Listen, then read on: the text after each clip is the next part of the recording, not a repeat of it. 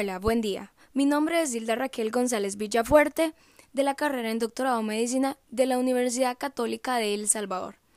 Este día vamos a tocar un tema muy interesante llamado hemorragia posparto. Bienvenidos a mi primer podcast.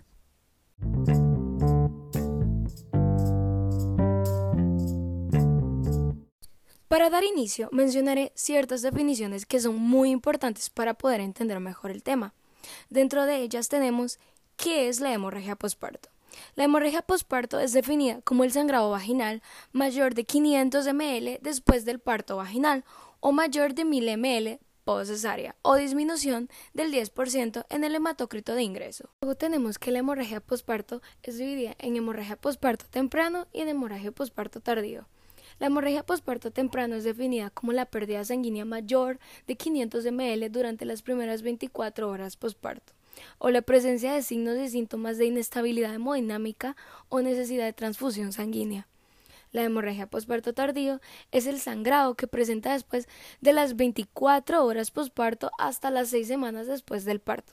Luego presenta otras definiciones como la atonía e hipotonía uterina, que es definida como la pérdida o disminución de la tonicidad del útero luego del periodo expulsivo del parto que origina hemorragia.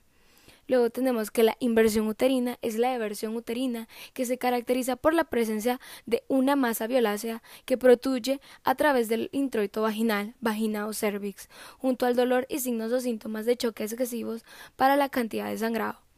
La desicencia uterina es considerada la separación de la cicatriz uterina inferior que no penetra la serosa y raramente causa hemorragia significativa. La ruptura uterina es la separación completa de la pared uterina que puede causar hemorragia significativa y compromiso del bienestar fetal. Luego tenemos la retención placentaria, que es el alumbramiento placentario que no se produce luego de los 30 minutos del segundo periodo del parto y que se acompaña de sangrado abundante pese a realizar manejo activo del tercer periodo del parto. Luego menciona la retención de fragmentos placentarios, que es desde el alumbramiento incompleto de la placenta, que provoca sangrado uterino persistente o hemorragia posparto tardío. En la inspección de la placenta se evidencia la ausencia de una o más porciones de la superficie materna. Por último nos presenta la definición de choque hipovolémico. Choque hipovolémico es la incapacidad del aparato circulatorio para mantener el riego sanguíneo a los órganos vitales.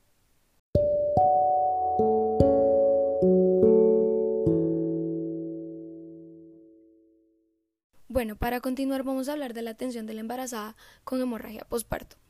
Lo primero que se debe de tener en cuenta siempre, antes de atender a una paciente, es la historia clínica de ella.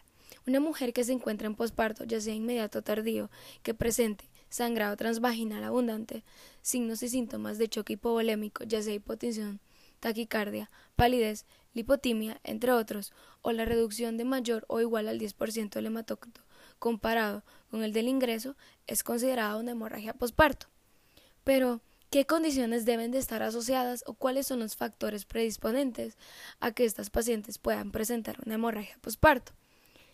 Bueno, dentro de ellos tenemos la edad materna mayor de 35 años, la multiparidad, es decir, una paciente que ya tiene hijos previos, también sobredistensión uterina, fibromatosis uterina, antecedente de hemorragia posparto, parto precipitado, con una duración menor de tres horas, trabajo de parto prolongado, uso de oxitóxicos, partos instrumentales, la preeclampsia y la eclampsia, la placenta previa, el abrupcio de placenta y las infecciones uterinas.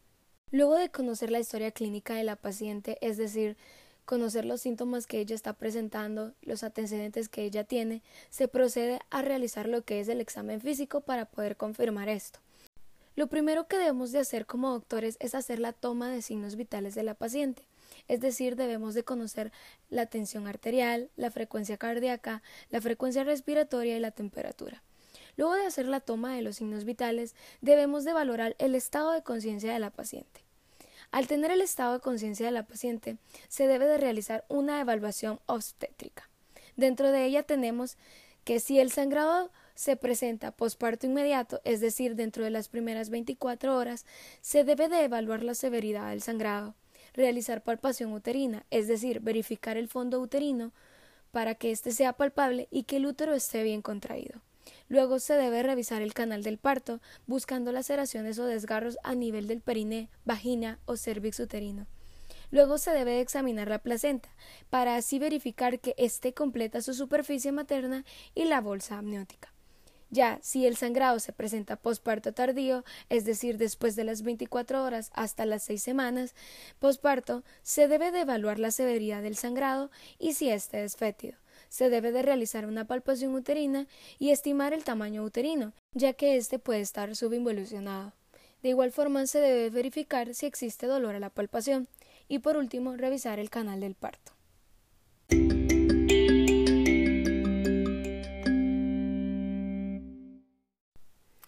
Ahora tenemos los diagnósticos diferenciales para la hemorragia posparto. Dentro de ellos tenemos la atonía uterina, la retención de placenta, la retención de restos placentarios, el acretismo placentario, la inversión uterina, la ruptura uterina, el desgarro perianal, el desgarro vaginal, los hematomas del tracto genital, las infecciones uterinas y las desgases sanguíneas. Para realizar el diagnóstico de la hemorragia posparto, ya sea por clínica, se debe de saber que el sangrado es evidente. También hay presencia de desgarros y la inversión uterina y retención placentaria. Por ultrasonografía se observa la retención de restos placentarios, colecciones pélvicas y el sangrado en cavidad. Y por exámenes de laboratorio se presenta lo que es anemia y alteración de las pruebas de coagulación. Ahora, ¿Qué manejo le debemos de dar a la hemorragia posparto en general? Lo primero que se debe de hacer es movilizar a todo el personal disponible. Se debe de designar una sola persona que comandará la atención de la paciente. Se deben de tomar los signos vitales para conocer su presión arterial, su frecuencia cardíaca, su frecuencia respiratoria y temperatura. Evaluar el estado de conciencia de la paciente y determinar si existe un choque hipovolémico y así tratarlo. Luego se debe de canalizar dos vías endovenosas con catéter número 18 y se debe realizar la toma de exámenes de laboratorio. Dentro de ellos debe de estar el hemograma completo, la prueba cruzada, el perfil de coagulación que incluye el tiempo de protombina, el tiempo parcial de tromboplastina, fibrinógeno y la prueba del tubo, que la prueba del tubo es la falta de formación de un coágulo después de 10 minutos o un coágulo blando que se deshace fácilmente y sugiere una coagulopatía. Luego de esto se debe de infundir líquidos endovenosos, ya sea solución salina normal o lactato de Ringel. Los cristaloides son la primera elección para reponer la olemia. Luego se debe pedir que se preparen hemoderivados como lo son los glóbulos rojos empacados y el plasma fresco congelado. Luego revisar si se realizó el manejo activo del tercer periodo del parto, es decir, realizar una profilaxis a la hemorragia posparto. Si no se realizó, se debe de administrar 10 unidades de oxitocina vía intramuscular. Se debe de colocar una sonda vesical y se debe realizar un balance hídrico y que cuantifique la diuresis horaria. Se debe de solicitar que se preparen derivados hemáticos y transfundirlos si la hemoglobina es menor del 7% y si hay signos o síntomas de inestabilidad hemodinámica como lo son el shock hipovolémico. Se debe de realizar un diagnóstico diferencial de la probable causa de la hemorragia posparto. Es decir, debemos de verificar si el útero está contraído por palpación, si hay hipotonía o atonía uterina, se debe de realizar un masaje uterino y extraer coágulos para permitir que el útero se contraiga adecuadamente. Si la placenta no ha sido expulsada 30 minutos después de la finalización del segundo periodo del parto, se debe de realizar una tracción controlada del cordón y masaje uterino. De no lograrse, se debe considerar un acretismo presentario. Si la placenta ya ha sido expulsada, verifique su integridad. Examine el cuello uterino, vagina, vulva y perine en busca de desgarros o laceraciones sangrantes.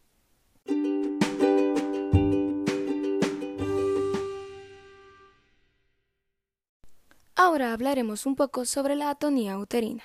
La causa más frecuente de hemorragia obstétrica es la incapacidad del útero para contraerse lo suficiente después del parto y para detener el sangrado de los vasos en el sitio de implantación de la placenta.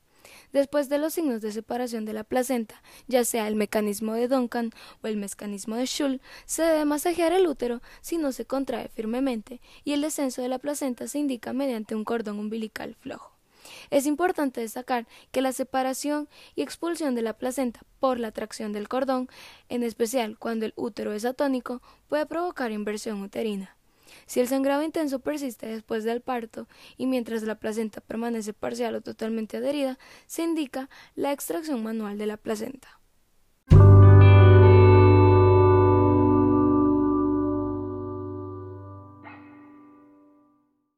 Dentro de los factores de riesgos de la atonía uterina tenemos los siguientes. El útero distendido en exceso, ya sea por el feto grande, fetos múltiples, hidramnios y distensión por coágulos. De igual forma la inducción del trabajo de parto, anestesia o analgesia, que dentro de ellos están los agentes halogenados y la analgesia de conducción con hipotensión. De igual forma las anomalías durante el trabajo de parto, ya sea trabajo de parto rápido, trabajo de parto prolongado, trabajo de parto aumentado y la coriamnionitis. De igual forma, la atonía uterina previa, donde entra la paridad primaria o multípora. Ahora, el manejo que se le debe de dar a la atonía uterina. Lo primero que debemos de tener en cuenta es el cuadro clínico. La hemorragia posparto inmediato, más útero blando y no contraído, es considerada como la atonía uterina. El manejo activo del tercer periodo debe realizarse en todas las mujeres en trabajo de parto para prevenir la hemorragia posparto atonía. Luego, el manejo que debemos de tener al ya reconocer la atonía uterina es aplicar las medidas generales de la hemorragia posparto mencionadas anteriormente. Se debe de realizar un masaje uterino continuo y administrar oxitotóxicos. Se puede administrar una macrodosis de oxitocina o carbetocina de la forma siguiente se debe administrar oxitocina 40 unidades en un litro de Harman o lactato de Ringer intravenoso a 60 gotas por minuto en número de 1.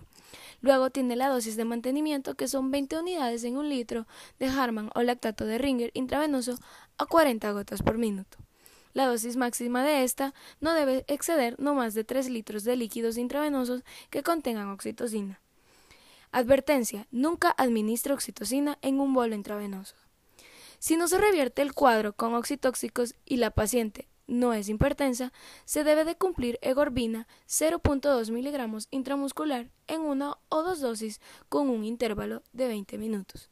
Si persiste la atonía uterina, se debe de cumplir prostaglandinas. Dentro de ellas tenemos el misoprostrol a 80 a 1200 microgramos, es decir, de 4 a 6 tabletas vía oral, sublingual o rectal. Si aún así continúa el sangrado, se debe realizar una compresión bimanual del útero. Debemos de lavarnos previamente las manos y usar guantes estériles, luego limpiar la vulva y el periné con una solución antiséptica y colocar los campos estériles. Se debe de cumplir una dosis de antibiótico profiláctico como la ampicilina a 2 gramos en número de 1 intravenoso. Si la tensión arterial y el pulso no mejoran, se debe transfundir lo que son glóbulos rojos empacados o, o plasma fresco congelado se debe de introducir una mano en la vagina y formar un puño, colocarla en el fondo del saco anterior y aplicar la presión contra la pared anterior del útero. Colocar la otra mano sobre el abdomen por detrás del útero y realizar una presión profunda contra la pared posterior del útero. Se debe mantener la compresión hasta lograr controlar el sangrado y que el útero se contraiga. Si persiste el sangrado, se debe pasar a sala de operaciones y evaluar el uso de balones intrauterinos, principalmente si tiene baja paridad. Se debe colocar de 4 a 6 ondas Foley con una pinza de anillos, introducirlas hasta el fondo de la cavidad uterina e insuflar cada uno de los balones con 30 a 40 cc de agua destilada. Mantener el goteo oxitocina por 24 a 36 horas posparto se debe retirar los balones progresivamente en un periodo de 24 a 36 horas según evolución. Si el sangrado cede, se debe monitorizar los signos vitales cada 15 minutos hasta estabilizar a la paciente. Se debe vigilar la evolución del sangrado cada 15 minutos hasta estabilizar a la paciente. Se debe realizar el masaje uterino cada 15 minutos las primeras dos horas y se debe asegurar que el útero esté firmemente contraído se debe mantener una infusión con oxitocina 24 horas posteriores al control de la hemorragia posparto. Se debe completar la transfusión con derivados hematínicos y solicitar un hemograma de control 6 horas posparto transfusión. Si no realizó transfusión, se debe indicar la toma del hemograma control 24 horas post-evento. Si el útero no recupera su tonicidad y el sangrado no cede, se debe proceder al tratamiento quirúrgico se debe de considerar una laparotomía exploradora, opciones de tratamiento dependiendo de la habilidad quirúrgica del médico y se deben de realizar las siguientes eh, indicaciones. Se debe realizar una ligadura de ambas arterias uterinas y ováricas si el sangrado persiste y se debe proceder a la ligadura de las hipográficas si es de baja variedad y si tiene capacidad técnica. Se debe colocar una sutura hemostática con técnica de Bell-Lynch o una histerectomía abdominal, que es considerada la última opción. Usar cuando el sangrado es refractario al tratamiento médico y todas las maniobras o procedimientos anteriores han fallado. Y como último punto hablaremos sobre la placenta previa. Como muy bien sabemos, la palabra previa viene del término latín que significa ir antes, y es por esto que la placenta va antes que el feto hacia el canal del parto.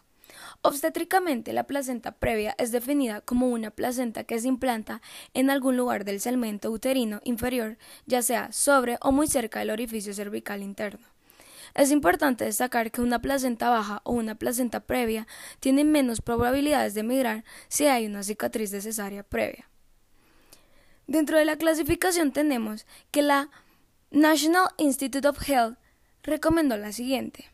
La placenta previa es el orificio cervical interno que está cubierto parcial o completamente por la placenta. En el pasado, estos clasificaron adicionalmente como total o parcial previa. La placenta baja es la implantación en el segmento uterino inferior es tal que el borde de la placenta no cubre el orificio uterino, sino que se encuentra dentro de un perímetro de 2 centímetros de ancho alrededor del orificio. Un término previamente utilizado era la placenta previa marginal, que describía una placenta que estaba en el borde de los internos pero no los cubría. Claramente, la clasificación de algunos casos de previa dependerá de la dilatación cervical en el momento de la evaluación. Es decir, un ejemplo, una placenta baja o una dilatación de 2 centímetros puede convertirse en una placenta previa parcial a una dilatación de 4 centímetros porque el cuello uterino se ha abierto para exponer el borde de la placenta. A la inversa, una placenta previa, que parece ser total antes de la dilatación cervical, puede volverse parcial si una dilatación de 4 centímetros, porque la abertura cervical ahora se extiende más allá del borde de la placenta. Luego mencionaba los factores de riesgos asociados a la placenta previa. Dentro de ellos mencionaba la edad materna aumentada, la multiparidad también puede elevar el riesgo de placenta previa, fumar cigarrillos aumenta el riesgo relativo para una placenta previa al menos dos veces y también presentaba ciertos factores clínicos como la mujer con uno o más partos por cesáreas anteriores y que tienen un mayor riesgo de trastornos placentarios posteriores.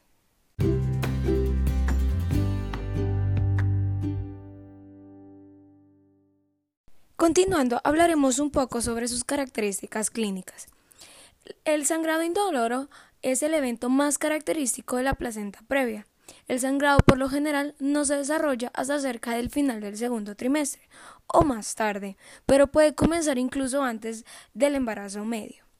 El sangrado en este momento varía de leve a profuso y puede simular clínicamente el desprendimiento de la placenta.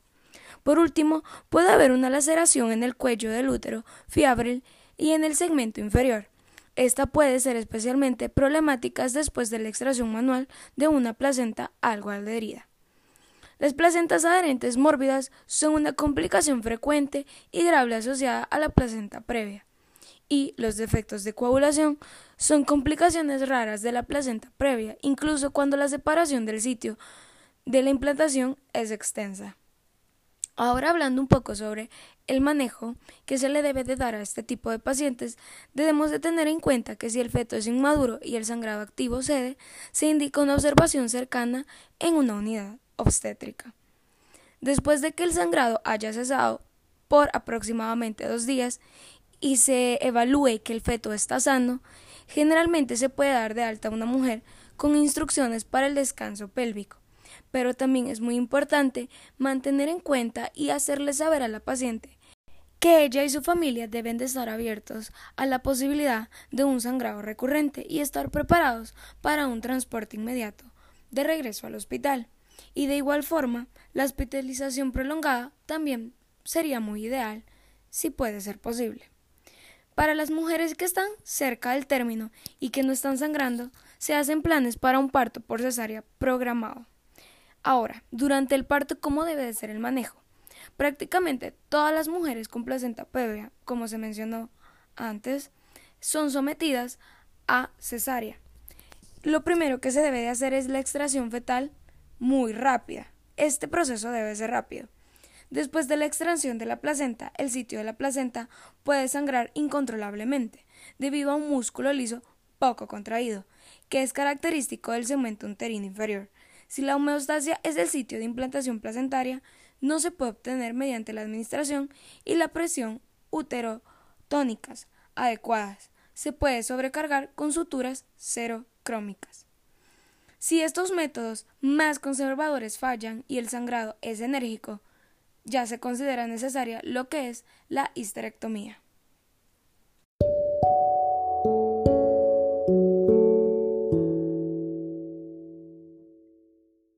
Y así hemos finalizado el tema de hemorragias posparto y esperamos que toda la información brindada en este podcast haya sido de mucha utilidad para todos ustedes que nos escuchan.